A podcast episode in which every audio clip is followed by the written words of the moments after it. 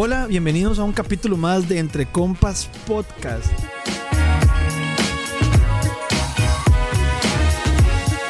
Hoy, primero que nada, comenzar con un saludo para Harold Quesada, mi compañero en este viaje, que anda en unas merecidas vacaciones con la familia.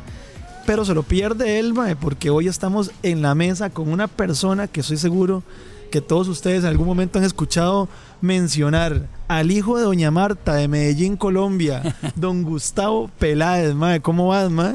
Pura vida, bueno, primero también lastimosamente porque a Harold también le tengo bastante aprecio. El Él quería, él quería estar, mae, pero Ah, lo repetimos, está en la playa, está en la playa y repetimos. sí sí. me gusta algo es hablar paja.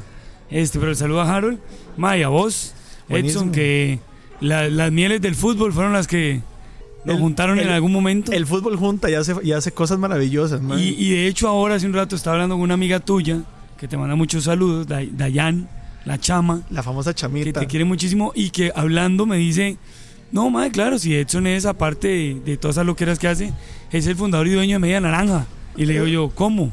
Sí, claro. Mae, yo, yo le Hemos digo, trabajado y "Mae, todo. me- a mí Media Naranja me ha contratado infinidad de veces, mae. Y Exactamente. hasta ahora me entero Sí. que sos el dueño y fundador de Media Mae, Naranja. ¿no? yo pensé que No sabías y nada Tenía más. ni idea, mae. Nada más no quise como hacer mucho alboroto, Ah, pero, pero qué mae, buena, qué buena nota, qué buena nota. Y bueno, a compartir un rato aquí entre compas, porque literalmente Así, eso somos. así es. Peláez, contanos un poquito de esa infancia, ma. ¿Cómo fue esa vara de que fuiste chúcaro, me dicen, ma? También de que fuiste pulpero, ma. Trabajaste en McDonald's. Mae, pero ¿de Mae, usted? eh, Porque sí, yo nací en Colombia, en Medellín, Antioquia, un 26 de febrero de 1979. Este, me crié en Medellín, mis primeros 10 años de vida fueron en Medellín. Una infancia de, pues, relativamente normal dentro de lo que cabe, con mi hermano mayor, Luis Fernando. Los dos nos quedamos, él me lleva año y nueve meses, entonces nos quedamos muy parejo. vos sos el del medio, entonces. Yo soy el del medio porque ya 17 años después de que yo naciera, nació mi hermana Jimena, del Ok. segundo matrimonio de Doña Marta. Ah, ok. Entonces, eh, realmente me crié mucho con mi hermano en Medellín. Allá fue mi infancia, muy tranquila. Muy tranquila, digo yo. Hasta que en el año 89, lamentablemente, eh, mi papá es víctima de la violencia. Ok. Eh, la- las balas de la cruel y violenta Medellín de finales de los 80 eh, pues se lo lleva él como una víctima más.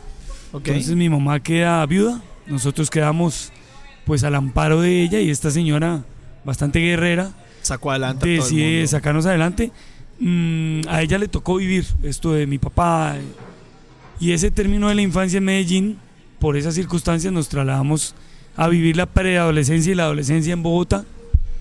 Entonces, en Bogotá es donde están estas historias que dijiste ahorita, lo de, lo de que fui pulpero y chúcaro y... Chúcaro, digamos, para, dar, para explicarle a la gente, es como más o menos ser parte del servicio militar y ser como policía, más o menos, para explicarlo. Tal cual como lo estás diciendo. Lo Tal- que pasa es que, vamos a ver, el chúcaro es el animal que no se deja domesticar. Aquí también le decimos así a los Eso caballos, es- que no se eh, deja. Eso es un chúcaro. Entonces, ¿por qué le dicen chúcaro a los, a los policías? Porque cuando salió este esquema de servicio, o sea, en Colombia toda la vida lo que se prestó fue el servicio militar. Ajá, es ajá, obligatorio hasta el día de hoy. Vos lo puedes prestar en el ejército. Ok. Y en el ejército te dan fusil, man, y te dan entrenamiento. Y, y es ¿Pasaste por todo eso? No, no, en el ejército. En el ejército te preparan para la guerra, porque en Colombia estuvimos en guerra 50 años. Pero en mi época, eh, unos años antes de que yo tuviera que prestar el servicio militar obligatorio, se inventaron eh, una modalidad que era no ser soldado del ejército, sino policía auxiliar. Como tal cual aquí, los policías que vemos en la calle. Ok. Lo que pasa es que hay una pequeña diferencia. Que vos puedes ser policía en Colombia con arma de dotación y tienes que ir a patrullar. Y eso es un policía que si está armado mereces todo el respeto. man. Allá no. Pero si es un policía chúcaro, un, un policía auxiliar, más es un policía de mentiras, es un muñequito vestido de policía, con un palillo, un, un bolillo, Con, con, con palo de madera, con un nada más. polito. Entonces lo de chúcaro salió porque cuando te mandan a prestar el servicio a la calle, los del ejército nos jodían mucho y vos te pones muy chúcaro. Muy, Ah, ok, ok. Sí, muy sí, sí. Como que sacas pecho, de Usted qué saca mano. pecho, pero que tienes un palito para sacar el pecho. man. Entonces, de ahí que se popularizara el decirnos chúcaros hasta el día de hoy. Yo presté el servicio siendo chúcaro. Y, y les tocaba hacerlo obligatoriamente. Es ¿Por obligatorio ¿Cuánto porque periodo? ¿Cuánto tiempo? Es un año. Apenas terminas el cole, tenés que ir a regalarle un año de tu vida O sea, a no- las Fuerzas no Armadas haces- Militares de el- Colombia. No haces el paso a, a la universidad, sino No. que pum, eh, ok. Tenés que ir a prestar servicio porque si no tenés la libreta militar, que es lo que te dan al final del servicio, no te puedes matricular en la universidad. Ah, mentira. Entonces no hay cómo saltárselo, aunque Ah, ok. La única forma de saltarlo es comprando la libreta, que, eh, que se puede, pero yo siempre, toda mi vida, he pertenecido. Bueno, mi esposa dice que ya casi no ahora, pero yo siempre pertenecía a la, a la clase obrera, al proletariado. Al proletariado Entonces, colombiano. Yo en ese entonces no tenía para comprar una libreta militar. Ok. Si ahora, si ahora lo tuviera que hacer, me la compro de mil amores. Y no, y no presto Y- ese. Y no te pones en una paradilla ahí no con un, con bolillo a a, exponer mi vida durante un ¿Y te año. tocó algún pleito o algo? Ma, me tocaron muchas cosas porque al final te visten del el mismo color de un policía. O sea, estás con el verde de militar. Eh, entonces en la calle te llegan a pedir auxilio como si fueras un policía, pero, pero no sé, ma. No, ya tenían ponerles como Algún- un tipo de gorra alguna vez diferente. una señora llegó y venga, policía, allí está el ladrón y va con un cuchillo. Y el compañero que estaba conmigo en el puente de Patona fue como, bueno señora, y si quiere nos hacemos un abrazo aquí los tres, pero, pero usted no crea que vamos a ir a perseguir un ladrón No, no, no, no. que está con un cuchillo y nosotros con un palo. Señora, ahí nos, nos robaron. Nosotros le damos para el bus. Entonces, eso es como al principio saliendo hacia el cole, que sos, sos chúcaro, policía. Chúcaro. y ahí ya las demás, ahí haces de todo un poco. Pre- presto servicio, eh, me da mi libreta, me meto a la universidad. Ahí, estando en la universidad, apenas entro a la universidad, entro a trabajar también en McDonald's. Ok. Trabajé un año completo en McDonald's. Saludo para Wendy Madrid, que ojalá que nos. que Bueno, nos- Wendy fue compañera de estudio mío en la universidad y mi esposa. Ajá. Nos grabamos al tiempo. Ahora Wendy es la esposa de Ronald McDonald. Así le digo yo de cariño. A- Así que para que un día hagamos esto en McDonald's y hablemos de esas historias con Aparte es vecina de nosotros en Concasa. Es la cierto, quiero muchísimo. Es cierto. Wendy también Me la quiero mucho. Trabajé con me, ella también. me ha dado muchísimo trabajo también y le tengo alta estima. Eh, entonces, madre, trabajo un año en McDonald's en Colombia y hago mi primer año de universidad en Colombia. Eh, y la universidad, bueno, aparte de dejarme, digamos, el, el regalo más importante que he tenido yo en mi vida, que es mi, mi compañera de vida, mi amante, mi mujer, mi amiga, mi compañera, mi esposa, madre de mis hijos, que fue como lo primero que, el primer regalo que me dio en la universidad. Este, la- esa universidad en la que entramos los dos, la Universidad Latina de Colombia. Ah, ¿en serio? Esa universidad latina que se llamaba o se llama Unilatina, aparte de darme en esta vida el lujo de tener a mi compañera de vida, también a los dos nos abrió la posibilidad en cierto momento de trasladarnos a Costa Rica.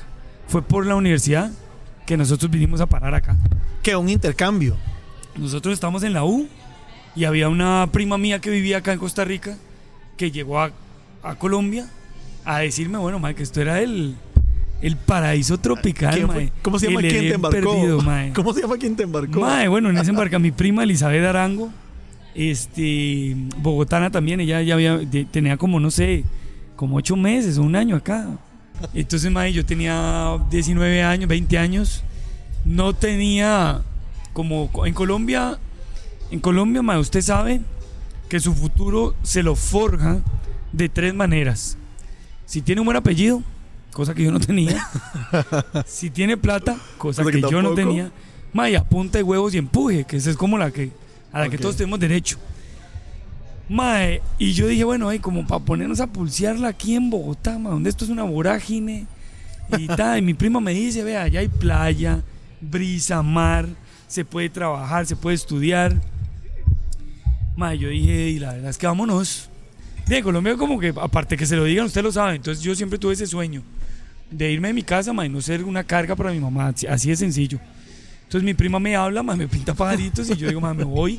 Le digo a mi compañera de vida en ese entonces, ma, yo era un muchacho de mochila, mochila al hombro, pelo medio largo, mae, este, con una vincha, un montón de historias por contar y éramos amigobios, mae, porque mi novia en ese entonces nunca fue mi novia, mae, fue mi amigovia. Ay, jue Ella no me presentó en su casa como ese hombre Con el que, que se novio, mae Y con el que te y con el te iba a que se venía para Costa Rica, weón. Mae, la historia es que no me presenta, mae, entonces yo, eh, mae, yo la invito.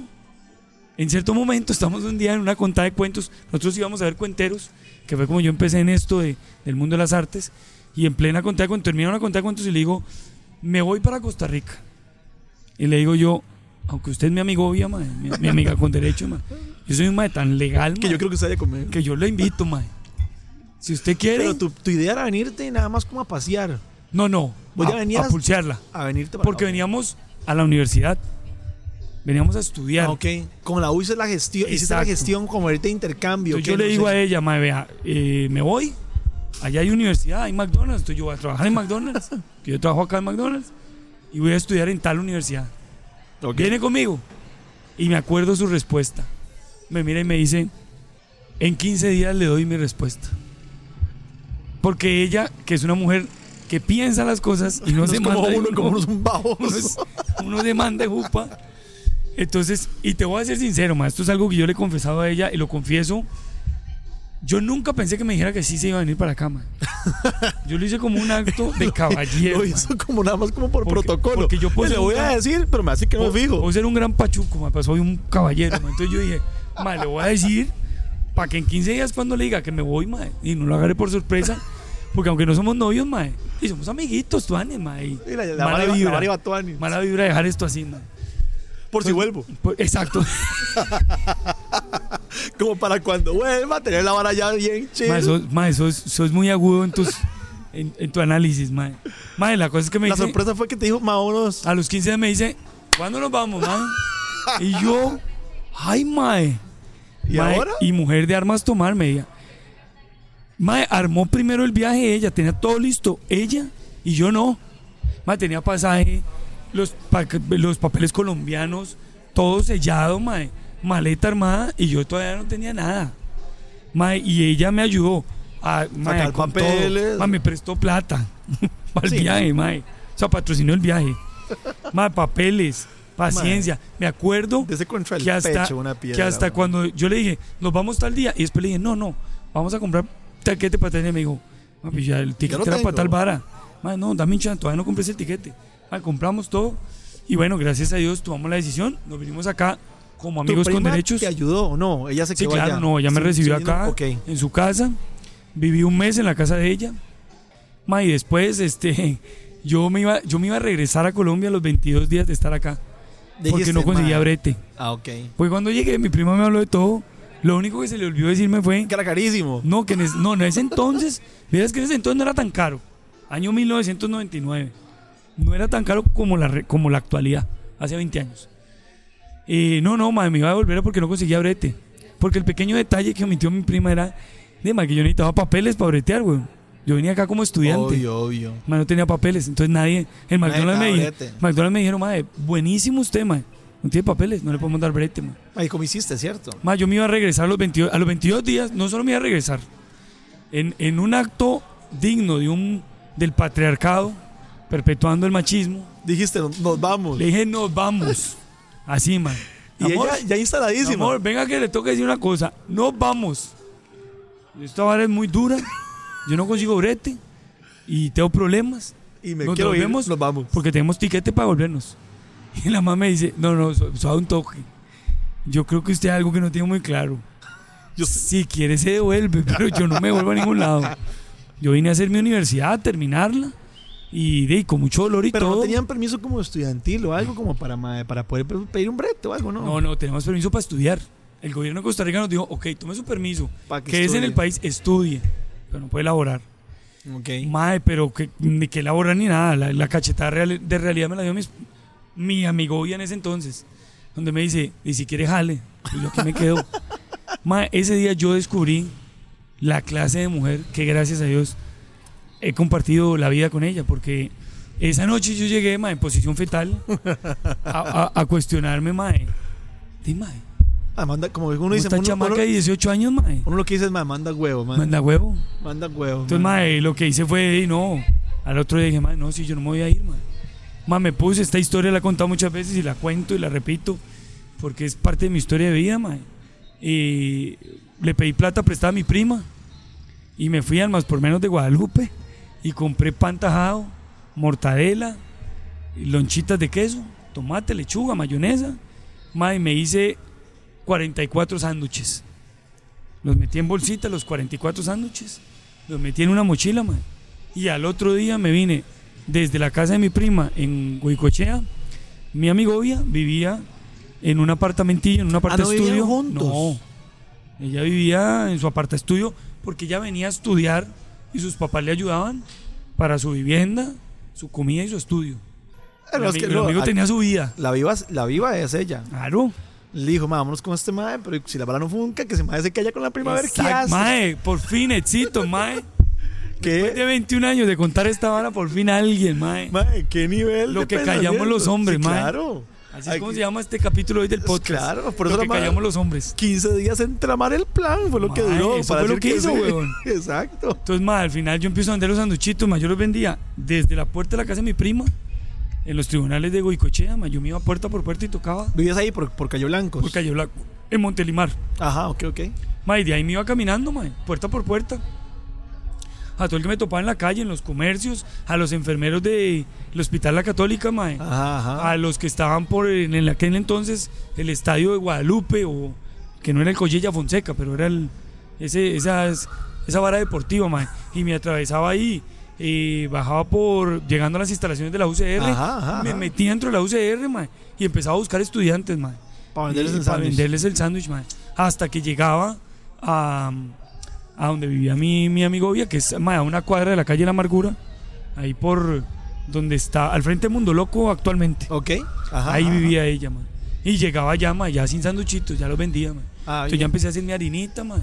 Y así, Y ahí- todos los. Ese fue mi brete, mi primer brete. Vendiendo sándwiches todos los días en ese recorrido. Vendo, vendo sándwiches. Un amigo colombiano al que quiero mucho, que sigue viviendo acá, ahora vive en Liberia, man. Restaurante muy bueno. Tienes que ir un día a grabar esta vara en Liberia. ¿Cómo se llama el restaurante? man? Y eh, María Juana se llama actualmente, man. Ay, yo creo que yo lo he escuchado de algún compa mío de allá, María man. Juana, man, es el éxito en Liberia, man. Sí, es es un chuzo. Son hamburguesas riquísimas. Man, tenés que ir, man. Hay que- Charlie. Hay que buscar a Charlie. Mi gran parcero Charlie, mae. Él tenía en ese entonces, ahí en donde te estoy diciendo, en, a una cuadra de la calle de Amargura, un restaurante que se llamaba Iguanas y Ranas. Y a mí ya me han dicho que él era colombiano, como era a la par de la parte de estudio de mi, de mi esposa, de, mi amiga con Ahí, amiga entonces. todavía. Sí, claro. Para vos novia, pero para él, para ella amigo. Vos sos el amigo. En- ella, ella en Colombia era una mujer soltera. Sí, claro. Y aquí también, Que al quede parecer. claro, man, que quede claro. Y aquí también, al parecer. De hecho, weón, me tocó espantar más y todo, weón. Ah, fácil. En la universidad. Mae. La cosa es que, mae, vendo sándwiches y a este amigo yo le pedí brete. Yo le dije, Charlie, aquí en su restaurante, mae, yo, mae, trapeo pisos, mae, sirvo de mesero, mae, aprendo a cocinar, no sabía cocinar, lo que sea, mae, lavo platos. Mae, parcero, no tengo trabajo. pero- La cosa es que en ese entonces, cuando yo vendía esos sándwiches, mae, era la época en la que Costa Rica, agosto, septiembre y octubre era un baldazo parejo. Ajá. Y yo me acuerdo que una vez, mae, pasé esa tarde, la venta estuvo malísima, mae, llovió en cantidades. Mae, yo paso frente al restaurante así, mae, echo un puño de, de agua, mae, iba para la casa de mi amigo y a secarme. Y Charlie me ve, mae, me hace pasar al restaurante y me dice, parcero, por favor, le suplico por lo que más quiera. No pase por aquí. No vuelva a pasar frente a, aquí, mae. Usted pasa como el chavo del 8, mae. Y a mí se me parte el corazón. Me dice, no venda más sándwiches, mae. Véngase mañana, mae. Y empiezo aunque sea a lavar platos aquí, mae. Yo le doy brete lavando platos. Entonces, mae, dejé de vender los sándwichitos. Empecé a lavar platos en el restaurante de Charlie. Lavaba como cuatro horas seguidas platos ahí en el restaurante. Ese fue mi- primer brete. Lo tuve como por 15 días, 20 días, no sé. Ah, Mae, bueno, entonces te ascienden de pero, lavaplatos. mae, el día que me ascienden a cocina, weón, que me nombran cocinero, mae, me, Ay, van- te tocó me cocinar. ascendieron, me dicen, mae, ya no vas a lavar más platos, vas a ser asistente de plancha, mae, y vas a aprender a hacer la carne, y la... Mae, duré un día, weón. Ay, Porque el compa con el que vivía yo, un amigo chileno al que también le mando un saludo, Jano, yo vivía en la casa de ese mae y el mae me conecta ahí entre la sociedad de señoras, esposas de embajadores, la mamá de él era chilena, entonces era conocida de un de la que fue la esposa del embajador de Colombia, mae. me hacen un conecte y me consiguen un brete en Ochomogo, en Cartago, en una fábrica de unos colombianos, de la familia Cano. Tintas y pegamentos centroamericanos Timpeca. ¿Existe Y todavía? Todavía existe. Se- ya ahora se llama CIM. Mae, me- y me, me dicen, mae, me dice mi amigo chino, mae, te consiguieron un trabajo, mae. Vas a trabajar de asistente administrativo en la Ah, en tintas y pegamentos Era un centroamericanos. super upgrade de Mae, esa imagínese usted, yo llamar a mi choza en Colombia, mae. Ya yo no vendo sándwiches. Yo ya no lavo platos. Yo soy asistente Y ahí administrativo pasaste a ser novio. y ya. Ahí ya. Oficialmente preséntenme, mae, ya. Y Pues- mae, Obviamente lo que era era el secretario de Timpeca, güey, nada más. Pero, pero era el asistente administrativo de tintas y pegamentos centroamericanos. Bueno, entonces ya consigo un brete más formal ahí. Termino el año 99, que fue mi primer año ahí acá, en, en esa empresa. Eh, y después de eso, mae, en enero llegan, llegan unos amigos colombianos mae, de la universidad, a los que también lo mismo, les pinté pagarito. mae. Se vinieron tres, Sandra, Sandra La- la Rivera. vas a engañar gente. Mae, Sandra para acá. Rivera, que vos la conoces porque trabaja en publicidad. La- Sandra Rivera trabajó en Tribu, trabajó en Ogilvy, Ajá. trabajó a Sandra la conoces porque ella me ha hablado de vos. Ajá, ajá. Mae, se vino Sandra Rivera, Ricardo González y Diego Sánchez, tres amigos colombianos. Mae, llegan en enero y me ven que yo me levantaba a las cinco y media de la mañana, me ponía camisas, zapatos, mae, y me iba en un bus temprano a Chomogo, mae. Y mis compas de la universidad me dicen, mae, Peláez, eso no es vida, mae. Usted es un joven, usted es un mae joven, mae, alegre, mae. Nosotros tenemos que estar de fiesta entandados, mae. Ustedes colombianos que son fiesteros, ¿verdad? Mae, no y puede. Diego Sánchez, mae, que es el peor culebrero y embaucador que yo he conocido en mi vida, mae. Mae, me convenció. Te mae. renunciar. A los 15. Ese tío puta llegó el 4 de enero, mae. Y el 15 yo estaba renunciando a mi Ma, brete, no mae. puede ser. Y me, y me convencen y me, me dice Diego, marica, un man me va a dar una soda para que la administre, huevón. Nos vamos a hacer millonarios, Qué embaucadores que son, man. Mae, el 15 de enero renuncié a mi brete, mae, y me voy a la supuesta soda. Y ahí en esa soda es en la que empiezo a escuchar muchísimo una radio que era 979 Conexión Ajá, Terapia ajá, Radiofónica. ajá. Y a mí me, toda la vida he sido melómano, mae. Yo en Bogotá estudiaba dirección y producción de radio y televisión con mi novia. Acá llegamos a la, uni, a la Latina a estudiar periodismo, que fue lo que nos convalidaron. Mae, y ahí te respondo a la pregunta por fin. Este, mi amor por la radio es que yo escuchaba esa radio todo el día. Y mae, escuchando esa radio, al final Diego mae, y Ricardo, donde ven que la soda va a quebrar, lo más jalan. Se consiguen un brete cada uno y me dejan con la soda a mí, mae. Descapitalizamos la soda, la soda quebró. Pero yo escuchando esa radio, mae, un día dice, mae, casting para conseguir locutor. En, mae, yo me voy a hago casting, los mae se cagan de risa. Porque me dice, mae, ¿cómo vas a ir a un casting? mae? Sí, sí. Los casting en Colombia son de miles de personas. mae. Aquí no. Aquí, mae, llegamos 100. Tampoco Sí, fue sí. tan fácil. Sí. y pues llegamos 100. Y de los 100 que llegamos a hacer casting, mae, hice el casting y bueno, se hizo una selección de 20, luego de 20, 10 y de 10, 4. Y esos 4 dejaron 2. Y yo fui uno de los que quedé en ese casting de Año 979 Conexión Terapia Radiofónica. 1999. Año 2000. Ok. Ese proceso fue en el 2000 y ya logró, digamos, mi primer trabajo en medios, que fue en esa radio, como DJ emergente. El Ok. DJ emergente era el más que estaba en la choza, Ajá. esperando que alguien no quisiera ir a trabajar. Y tenías que irte o alguien se mamado. enferma. Y yo irme mamado. Y ese Ahora era- queda en Sabana, ¿no? quedaba en Romuser, Ok. por Antojitos. Ok. Y mi, mi horario emergente era, no tenía horario. Cuando ya me pasaron de emergente a horario, mi primer turno en cabina fue de 10 de la noche a 2 de la mañana. man. Muy bien. Entonces me escuchaban mis amigos colombianos ahí en la casa. Y ahí me quedé trabajando del 2000 al 2004. Mae, en el 2004 nos echan a todos. Sí, porque, porque la vara jala. Ahí también trabajaba Cristian, creo. Cristian Lagley. Ajá. Cristian Lagley y Adrián Granados, que el día de hoy trabaja conmigo, mae. No, por ahí, bueno, ahí estuvo Daniel Ulibarri. Yo trabajé, mae, a ver, bueno, Walter Campos. Ajá. Y fue, fue de mis primeros compañeros en 979 Y todo el Conexión mundo jala. Mae, el 2004 nos echan a todos porque 979 se fue y hizo un network Ajá. que se llamó Conexión Network Ajá, en la. Sabana, que iba a ser canal, que Ah, fue sí, Canal ese 2. Era el que, ese el que estaba ahí, sí, por McDonald's atrás de la sabana. Exactamente. Ajá, Ok. Un edificio impagable, mae. Éramos, nosotros, mae, éramos los locutores mejor pagados del país, mae. Y, y duramos un año. Al año se acabó la plata, mae. Obviamente. Mae, al año nos echan en el 2004. Y cuando me echan, mae, yo estaba ya un poco, esos cuatro años, estaba un poco intoxicado de la radio. Y, mae, me ofrecieron brete en ventas. Entonces me fui a trabajar en ventas, mae. Mae, pero entonces, bueno, ese año ya me voy- tengo como ese trabajo formal. Siempre alternando con contada de cuentos, mae. Yo contaba cuentos en la UCR. Ah, ok. Tal vez mucha gente que escucha el podcast manda un saludo ahí, más de uno va a escuchar y va a decir, madre, pelada, yo me acuerdo, madre. Yo me llegaba a contar cuentos en el pretil de la UCR, muchos años conté cuentos ahí, madre, y pasaba el sombrero. Viví muchísimo de eso, de, ¿En pasar- serio? de pasar el sombrero en la UCR, con mi gran amigo de batallas también, Fernando Franco, y después Adrián Granados, Ricardo González, y otro montón de amigos con los que era cuentero. Eh, siempre, lo que pasa es que, madre, siempre me dio miedo como solo dedicarme a la cuentería, y no tener como la, el brete formal con hijos y todo. Pero entonces, mae, siempre lo Y eras alterné. el único de todo ese grupo con carajillos. Era el único con carajillos, mae. Ok. De hecho, hasta el día de hoy, porque Richie y Adrián no tienen, Fercho también, pero sí con carajillos. Entonces, mae, Y mm, mae, termina en el 2004 y aquí mi doña me dice empezando el 2005, bueno, mae, muchos cuentos, mucha hablada de qué va a hacer. No lo con un brete como porque yo renuncié. Un veto formalito. Brete formalito entonces en el 2005, mae. Y me voy y trabajo en una vara de diseño como tres meses, mae, de enero a marzo. Y en marzo Universal Music me ofrece trabajar en una disquera. Y Ok. entonces me vuelvo a a la- al mundo de las emisoras y la música por medio de Universal Music en el 2005. Y estando en esas, en el 2006, 979 me volví a decir, mae, bueno, ya sanamos heridas, mae. No quiero volver a trabajar en radio. Ya usted tenemos bueno, mae". plata otra vez. Sí, sí, sí. Usted es bueno, mae, vuelva. Volví en el 2006 a 979 y trabajé de octubre del 2006 a octubre del 2007 en 979. Ok. Y en e- yo ya en ese entonces andaba mucho con eh, Jair Cruz, Victoria Fuentes, Sí, ah. Gustavo Gamboa. Ficherío y medio. Y mae, yo era eh, eh, como que me encantaba mucho lo que estaba haciendo esa radio, man. El 979 era una vara más, más polite, más cool, más. que era parte de lo que le gustaba a la gente. Exacto.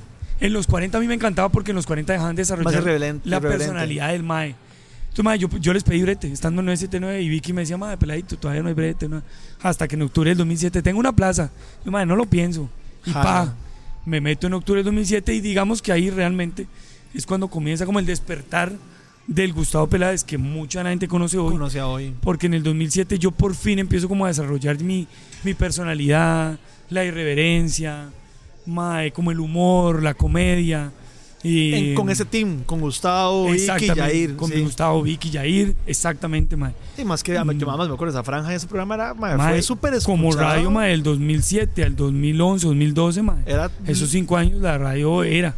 Era Era los eso, 40 era principales, mae. Mae, legal, sí. Entonces ahí estuvimos, mae. Ahí en el 2010 yo me traigo un mae a hacer un taller de stand-up comedy. Yo ya contaba muchos cuentos y era como un cuentero muy conocido porque era el cuentero que trabajaba en la radio.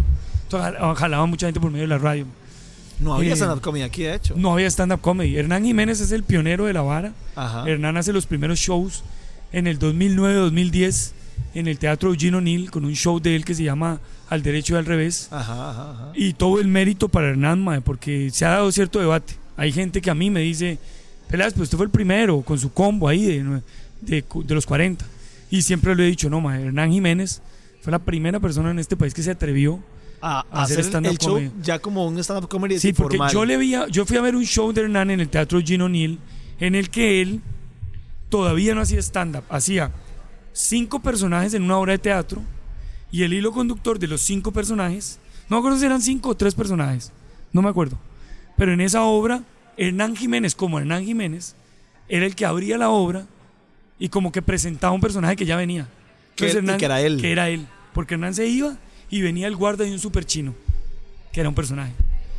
El guarda del super chino terminaba su monólogo cómico, Venía otro que era y volvía a salir Hernán Jiménez. pero cerraba el después. Y, y entonces Hernán decía, bueno, madre, ahora les va, les va a presentar un amigo, ma.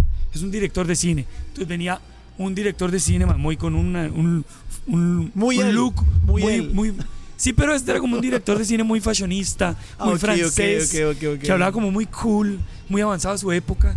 Entonces, ma, venía, salía ese personaje, luego se volvía y se metía, y venía, eran como tres, tres, cuatro personajes, y el hilo conductor era Hernán, porque Hernán, y me lo confesó tiempo después, todavía le daban miedo de mandarse él solo a hacer stand-up comedy como Hernán Jiménez. En ese entonces él era director de la media docena y, teníamos, y, y- ya estaba con ganas de empezar a hacer mucho cine. Entonces tenía Ok. como ese miedo. Pero en esa obra, a la que le fue muy bien, el MA despega. Y me acuerdo que hablamos y yo le dije, weón, lo que estás haciendo en medio de estas paras es stand-up comedy. Me acuerdo que Hernán me dijo, madre, ¿y vos cómo sabes? Entonces nos pusimos a hablar y yo le dije, madre, yo quiero hacer stand-up. Madre, sí, yo creo que ya, y ya somos varios y no sé qué, madre. Y creo que a los pocos meses Hernán se manda en el observatorio, que es la casa hoy día de mía. todos ustedes. Este. Jueves, y- es que van todos los jueves. Todos los jueves. Todos los jueves. Jueves y miércoles, ahí alternamos. Pero Hernán se manda. El primero que hizo stand-up comedy en el observatorio se llama Hernán Jiménez. Hizo un show que se llama El Derecho al Revés.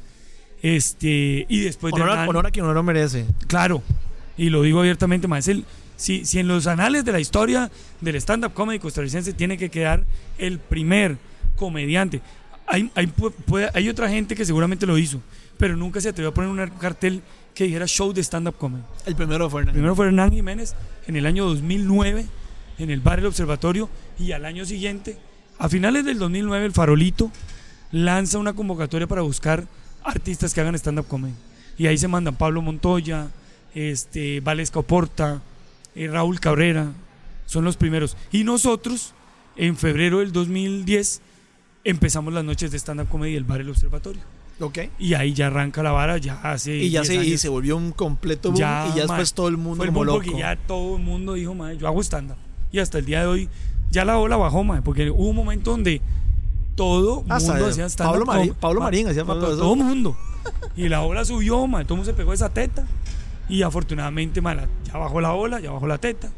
Vos lo sabes porque sabes de mercadeo, mae, que primero hay un boom, hay que sobrevivir, pasamos el Valle de la Muerte.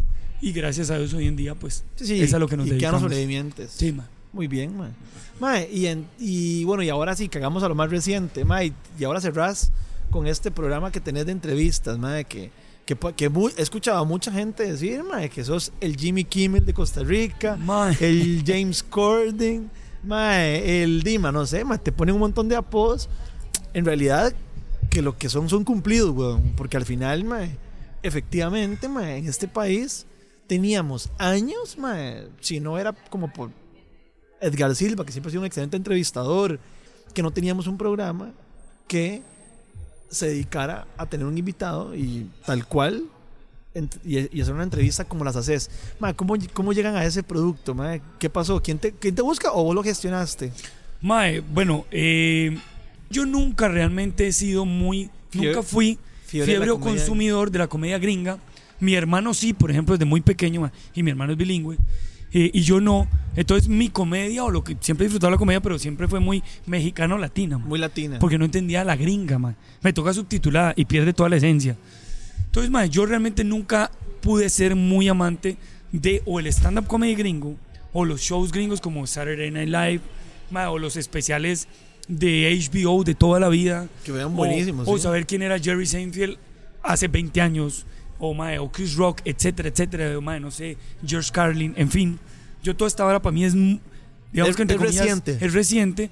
Porque cuando viene este boom del stand-up comedy y me empiezo a enterar de un montón de varas, yo no la sabía. Entonces ahora, por ejemplo, es muy gracioso que yo cumplí el rol que cumple el comediante promedio en Estados Unidos, que ni siquiera empieza en Saturday Night Live, sino que En bares. va a un... No, primero empieza en un programa de radio siendo un patiño. Ma, yo soy chistoso. O sea, está el locutor, está el Howard Stern. Ajá. Howard Stern ha sido la máquina Un crack. de, de hacer comediantes en Estados Unidos por décadas. Crack, bueno. Entonces, es un crack. Eh, Ah, hoy es buenísimo. Que entonces, buscarlo. el, el mae, digamos, el, porque el camino recorrido es, mae, primero es, vas a la radio. De la radio alguien dice, mae, es feo porque está en radio, pero démosle pelota en tele, entonces pasas a la tele. Y en la tele te haces tus shows. Vas y haces los shows en los bares. Ajá. Y cuando ya dicen, mae, ese mae tiene un nombre, se llama así, se llama Jerry Seinfeld.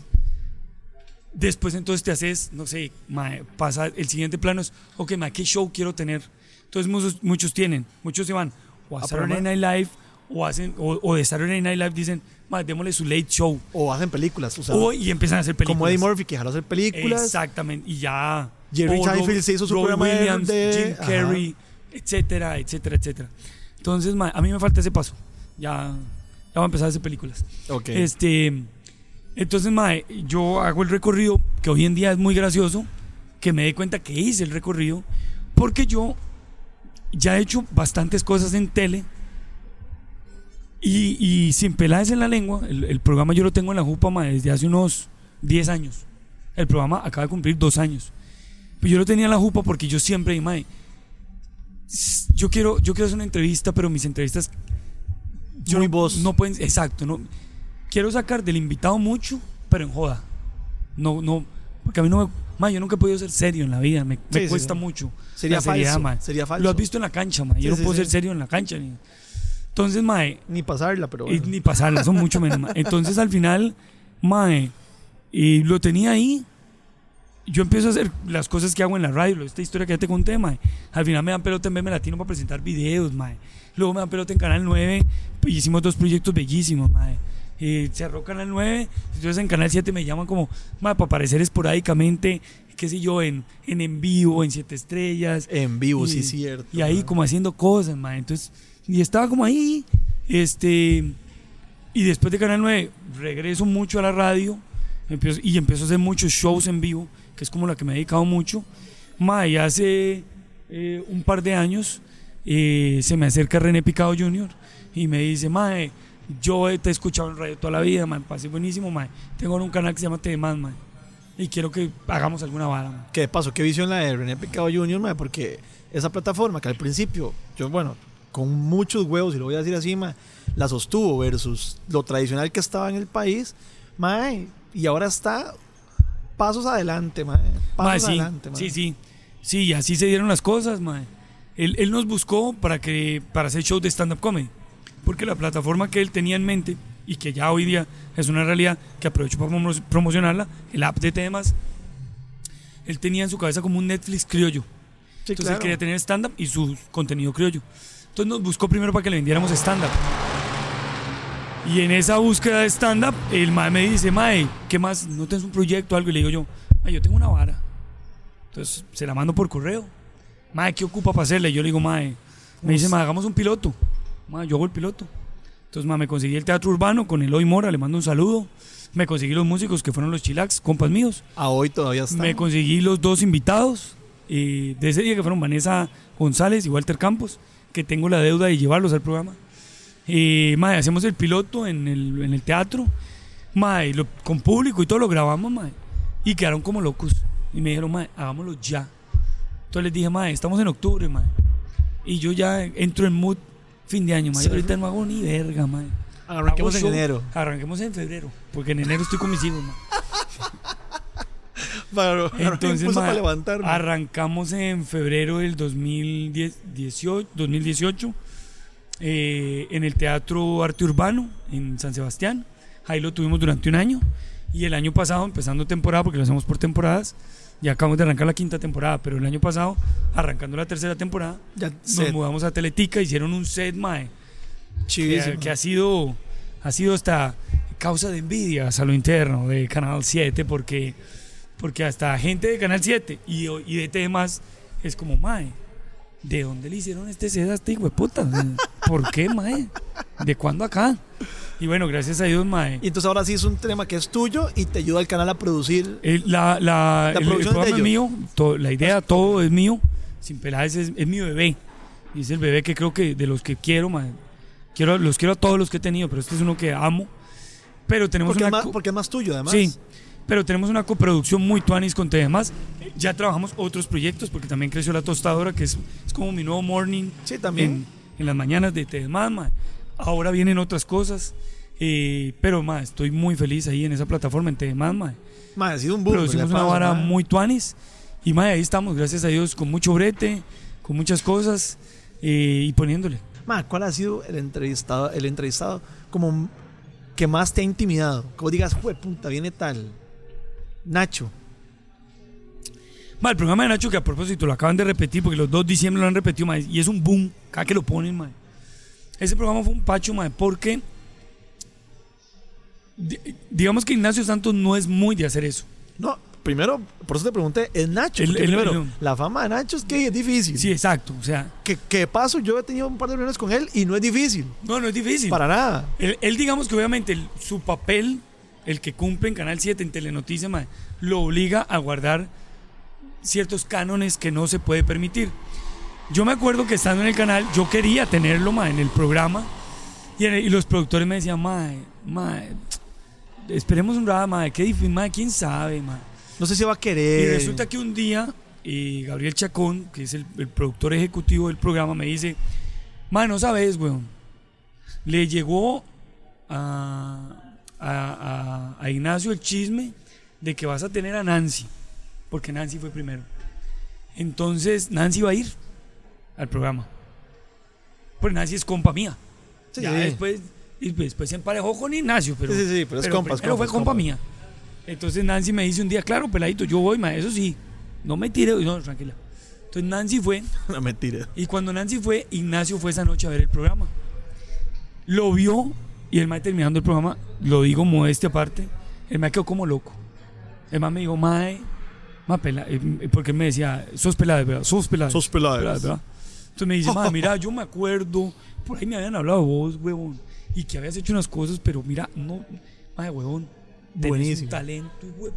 Y entonces le digo yo, qué bueno, ¿cuándo va a venir al programa? Ah, sí, porque de Ah, no, no, no. arriba, no. De- entonces, mae, tocó pulsearla, mae, y pulsearla, hasta que un día me dice, llévame al programa, yo voy. Y el mae fue al programa. Mae, en ese programa fue bullying constante a Gustavo Peláez, mae. Todo el programa, mae, se me montó de una manera horrible, mae. Pero fue un vacilón, porque los dos disfrutamos muchísimo el programa. Bueno, pero es, eso que te dije yo de Nacho, lo, lo, ma, lo propuse yo, pero ¿es el que vos sentís más intimidante o no? Sea, lo dije yo porque... Más eso- intimidante porque sí fue muy difícil. Digamos, vos ves el programa y nunca logro yo controlar la entrevista. Nunca. Entonces, digamos, no me intimidó, pero fue complejo. Porque, mae, digamos que en Sin Peláez, la magia de estos late shows es que lleves una buena estrella, un buen invitado, que te dé carne para hacer el programa y que nunca se pierda la magia del entrevistador, que a final de cuentas es el que da como todo el push del programa. Obvio, obvio, además el hilo conductor. El hilo conductor, porque mae, tenés, tenés a Jimmy Kimmel, le pasa mae, que le, lo llama Universal Studios y le dice, mae, vamos con entrevista y el que va a entrevista es Tom Hanks. Ajá. Y Tom Hanks tiene una fama mae, de que las entrevistas son a mí. Mae, pero mae tiene que estar ahí. Entonces, es la magia de Jimmy Fallon la que esa noche va a hacer que el programa fluya. Obviamente, mae. Y la química y Claro, la vara, toda la vara. Que no todo el tiempo con todos es igual, digamos. Y el problema es que, te lo digo, mae, que ya he tenido, no sé, más de 50 entrevistados, mae. De, mae, a veces llegan unos que vos tenés una expectativa altísima, mae, y se te cae el programa, mae. Se te cae.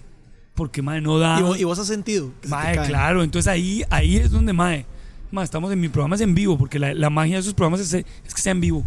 Mae, y usted empieza a sacar agua del barco, mae, y a remar, y a remar, y a remar, y tiene que ponerle. Y es, y es un tema que de personalidad de la, de- o de la química. O sea, Mae, Muchas más que la química es que a veces tenés una expectativa. Y O sea, él es un cantante, mae, no sé, mae.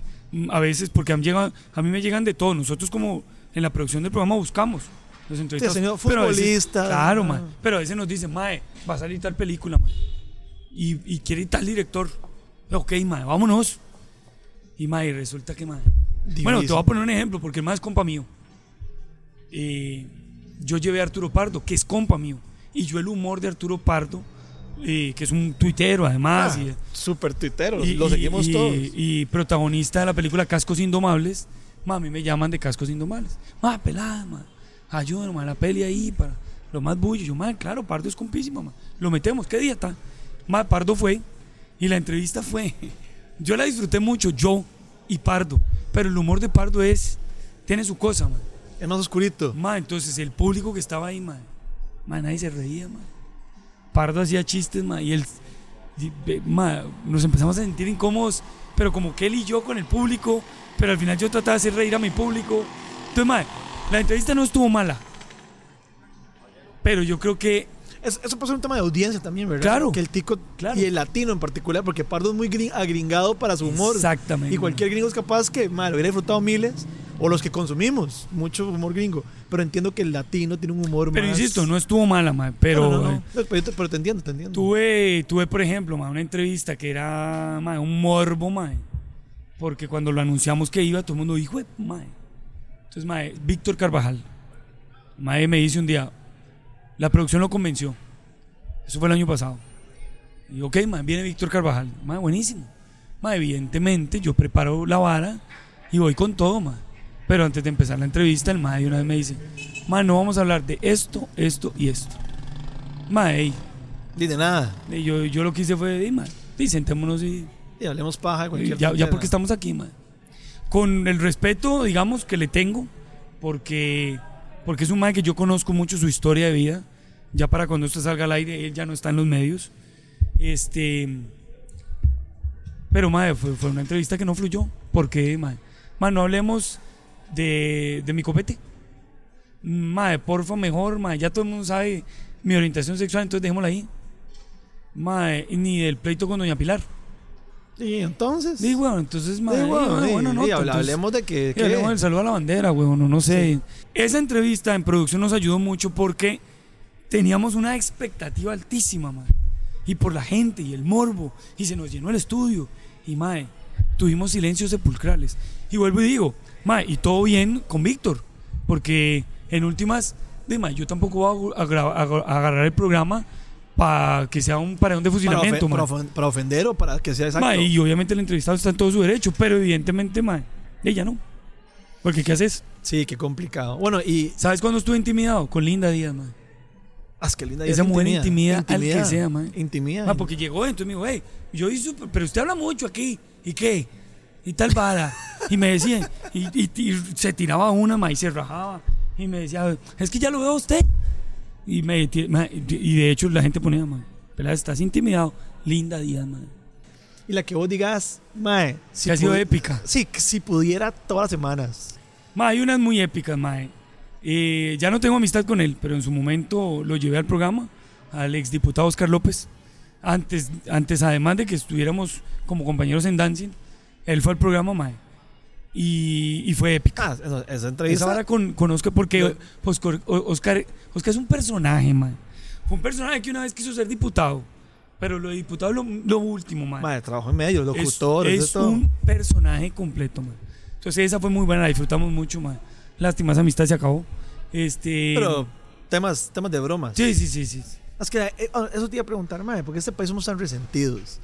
Aquí, mae, la- el problema que tienen, tal vez vos que sos un personaje que tenés contacto con mucha gente que la gente reconoce y sos humorista. Digamos, si yo veo que los gringos más se pasan dando, Ah, sí, se dan, riquísimo. Aquí eso me ha costado con años aprenderlo, más porque yo hubo un momento en el que era Pelá. Más Pelá es el polémico, o sea, que yo lo que tenía era broncas y broncas.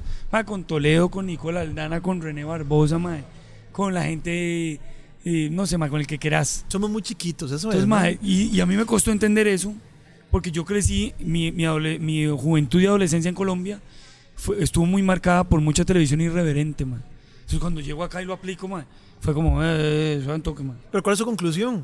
O sea, ¿qué es lo que vos crees que pasa? Por- por- Ya, ya ¿cuál- también, cuál- ya ¿cuál, también, es el, cuál es el tactito que hay que tener ma, aquí? ya también se ha roto, porque lo tengo que decir y lo digo abiertamente y espero que la gente me reconozca eso a mí. Ma, yo creo que soy una de las personas que también llega a romper eso en la radio y en lo que he hecho. Ma, déjese déjese de varas, ma. Si vamos a burlar, nos burlamos de todos y se acabó, ma. Esto es humor. Entonces, uno, uno aprende también un poco a irse con pies de plomo, pero ya la baja también. La cara, eh, tenemos que estar los primeros que fusilan para que después no fusilen a todo el mundo. Ah, no, obvio. Ma, y, y alguien tan hachado así feo que digas, ma, que te llegó a encarar, digamos, como, ma, huevón. y- Bueno, y Toledo en su momento, ma, ese pleito con Toledo fue una vara descomunal, ma. Yo no sabía el tamaño que tenía Toledo, si no, no me meto con él, güey. Esto lo es enorme, güey. Idiota que soy, güey. Mae, sí, hasta amenazas de varas legales y, y lo vamos a denunciar y demandas. y- pero, pero, eso, mae, pero más, eso más que todo en la radio. sí, en la radio y con temas de humor, mae. Hay gente que yo sé que se resiente, mae. Gente que hasta el día de hoy guarda cierto resentimiento, mae, que, que tal vez no entendieron que era humor o que yo eh, a lo mejor me pasé, mae.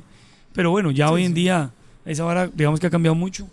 Eh, pero, mae, realmente ahorita lo que tengo son buenos recuerdos. No tengo el primer entrevistado de todos los que han ido que terminando el programa me diga, mae, nunca me vuelva a llamar. Me sentí como una mierda. ¿Qué programa, mae? Todo el mundo ha salido tuanis.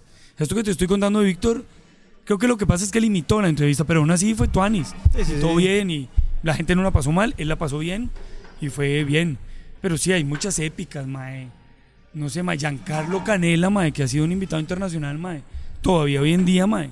Ese mae tiene millones de seguidores en su cuenta y yo le pongo algo al mae, el mae me lo responde y con cariño me dice, el día que vaya a Costa Rica voy a tu programa, mae. Mae Bueno, lo guarda, entonces... ¿Y cuál es su expectativa? Que sea programa de esos que la gente después recuerde, elimine y diga, ese programa que estuvo por 10 años. Mae, te soy sincero. Nos da No, en no. este país de la- las personalidades para un Es programa. parte de lo que yo he hecho, mae, porque aquí se hicieron dos intentos de programa parecidos a este.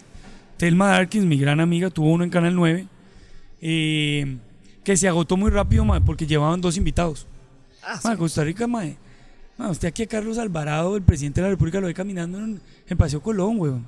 Entonces aquí no tenemos ni farándula, ni estrellas, ni estratosfera luminaria, weón. Sí, jamás. De hecho, Pues, lo mae, pregunto, mae, ¿hasta aquí- dónde va a dar la máquina? La magia de este programa es que el día que pones el programa decís, ah, mira, güey, puta, está sentado Ignacio, está sentado tal, y no, ¿quién es ese hijo de puta? Porque ahí ya matas mucho del ride, del programa. Porque la magia de todos estos late shows Es, llega el famoso, pero le vamos a conocer lo que nadie conoce. O sea, conocemos a Tom Hanks, a Mae, pero nadie sabía que el Mae está de duelo porque se le murió un perrito. No, no, y, y son, y son repetibles. O sea, Tom Hanks ha ido mil veces. Claro, claro, no, de hecho Nacho ya... puede ir otras mil veces No, no, más. nosotros ya, estamos ya estamos a punto de repetir. Todavía nos faltan algunos, pero yo sigo llevando uno solo, ma. Con ese yo hago mi monólogo, la entrevista, la- las preguntas del público y la dinámica. Es una hora, es una vez por semana y la gente, mae, gracias a Dios, llevamos dos años larguitos, mae, y tenemos muy buena audiencia porque aunque no tenemos un rating por no estar en canal abierto, nuestra audiencia es la gente que descarga la aplicación o que se conecta en la aplicación a ver el programa. No, Y sí. aunque es en Canal 15 de Cabletica, que solo es para los que tienen esa cablera, en vivo los martes, eh, nosotros lo medimos porque los martes a las 8 y me- entre las 8 y las 9 de la noche siempre hemos tenido la mayor cantidad de suscriptores de la aplicación. O sea, Ah, hay gente no. que paga la aplicación porque ya viene sin pelades. Le contaron que, entonces se meten a ver la Ma, y ahora que viene campañas políticas, que tenés ahí enjachados a unos cuantos para ver si los llevas? ¿O eso ya es un tema ya de producción? De? Ma, ha sido todo un tema, ma, porque yo estoy pintadísimo, pack. Pero pintadísimo, ma, a mí. Ah, sí, en Twitter es cierto. A mí me dicen que soy una de las cinco focas pack del país. Saludo para Cristian Cambronero, para Fede, para Febe y Randall en Monumental, y para Diego Delfino y Gustavo Peláez. Que deberías llevarlos. Las dos últimas campañas ma, hemos ido a las focas pack. La de Luis Guillermo y la de Carlos Alvarado. Este, entonces, mae, por ese sesgo político, hay muchos políticos que ni siquiera van. Ya dicen como, mano, digamos, no. Entonces, eh, mae, el, el programa siempre ha estado abierto. A muchos de ellos les serviría para que vean otras facetas, pero, mae, de, bueno, el programa está abierto, para el que sea. Pero para responderte, mae, no me veo ni a 5 ni a 10 ni a 15, mae. Lo estoy disfrutando, Hasta donde te dé. lo estoy disfrutando muchísimo, mae. Yo espero los martes que lleguen para ir a hacerlo. Y lo voy a hacer hasta que la cuerda dé, mae. Si te soy sincero, yo tengo un sueño, mae. Guardando las distancias y el respeto, mae. Salir. Da- David Letterman se, se retiró el día que dijo, ma, estoy cansado de tener harina, estoy cansado de ser el referente de este país, de las entrevistas, y estoy cansado porque tengo casi 70 años más. Hasta luego. Ma, y, y ya para, para ir cerrando, por lo menos esta parte, ma, te, te ves en Costa Rica. O sea, o yo sé que ha sido medio trotamundos porque ahí, solo el hecho de emigrar, eh, ma, ya le da a la gente una, una experiencia diferente. Pero vos, no sé, por los chamacos, por tu esposa, o sea, vos decís, ma, yo ahora, porque yo te escucho a vos, ma, y con mucho sentimiento hablar de que sos retico, la cele, la cosa que, ma, también le conmueve a uno, pero, ma, pero vos en serio te ves aquí, ma, aquí, aquí palmo, aquí me dejas. Ma, sí, sí, la realidad es esa, ma. Acabo de, yo soy un soncho, ma, soy un polo que le da mucho las gracias infinitas a Dios porque acabo de conocer Europa, güey. Yo juré que yo, toda mi vida lo pensé, ma. Yo me muero sin conocer Europa. ¿de dónde? Ma, y bueno, Dios, Dios primero eh, pude mandar a mi hija a, de un, a un intercambio en Alemania y pude ir con mi esposa ahora, estuvimos casi un mes. Ma, y este mes me sirvió para conocer Europa, ma. Y decir qué hermoso, qué lindo, ma. Pero qué pichudo que es Costa Rica, ma. ¿Verdad que sí? Mae, no me pasa por la cabeza, mae. Yo palmo aquí. Me entierran aquí. Me entierran aquí. Yo voy a Colombia, me tengo familia, mis suegros. Y qué bonito. Pero yo palmo aquí, amo Costa Rica. Eh, yo tengo ya mi casa acá. Y gracias a Dios ahí la estamos pagando, mae. Pero ya el siguiente paso es, vamos a comprar finquita aquí, mae, para nuestro retiro. Qué bonito. Este, mae, mis hijos, mae, porque la que fue a Alemania vino impresionada, mae, como cuando Colón vino y trajo espejitos, mae. La madre se fue europea y ahora se le alborotó el gen europeo. Entonces ella siente que tiene que vivir en Europa. Y yo, mi amor, jálelo. Jale, vaya, pero, no, no feliz, pero, pero yo, yo, me quedo mae, aquí. yo estoy aquí, mae, feliz, mae. E- ese sentimiento nunca ha sido un sentimiento eh, eh, engañoso o para que la gente diga, y mae, vamos a ver a Peláez, qué bonito. No, no, mae, la verdad, yo amo profundamente el país que me ha dado todas las oportunidades, el país al que le agradezco todo, al que le tengo muchísimo amor y aprecio. Y ¿Tus en el hijos, que tus hijos además- de acá? Los tres, mae. Los tres y mae. Vivo feliz, pero feliz, mae. Y creo que todos deberíamos vivir felices claro. en Costa Rica, mae. Bueno, Ima, qué placer, ma, la verdad es que no va a ser esto más, lento, más Ma, largo perdón, para, weón, para que- yo, no, no. yo No, weón. para. La verdad es que a mí esto me encanta y además da, da pie para que sea otra charla y otra ma, hay que traer a Harold porque pobrecillo, el más sí quería hablar con vos, ma. porque Harold sí te decía, decía, ma, preguntémosle al pelado qué, qué piensa de Jafet, preguntémosle al pelado, pero dije, voy a dejar que esa charla sea nosotros, mae. Y cuando venga Harold, Ma, tire, ma, Vámonos mae. fácil, ma. Cuando venga Harold, dejamos pasar un tiempito y lo hacemos con los cuatro micrófonos, ma. Mi esposo y yo, y, vos y ma. Exacto, y así tiramos, mae. Nos juntamos las dos parejas. Así que bueno, mae, ya conocieron a este, lástima que tiene tan mal gusto para el fútbol, mae. Pero bueno, ahí este manudo, a este manudo de Medellín que quiere tanto a Costa Rica, mae, peladas gracias, weón. La verdad A es que, vos, mae, Edson, por la invitación eh, y las disculpas porque tengo que decirle a la gente que sigue el podcast. Y, ma, Edson tiene un rato de invitarme y yo de Carenepe no había querido venir, ma, pero yo esta para la disfruto. es que vos sos mi Nacho. Vos sos mi Nacho. bueno, mae, eh, gracias, weón, en serio, mae. Y, y a todos, mae, muchas gracias y nos estamos viendo. Y bueno, ahí la otra semana veremos con quién nos sentamos a hablar. Y esto ha sido todo por hoy. Muy buenas noches, tardes o días para ustedes, quién sabe cuándo escuchan esto. Pura vida.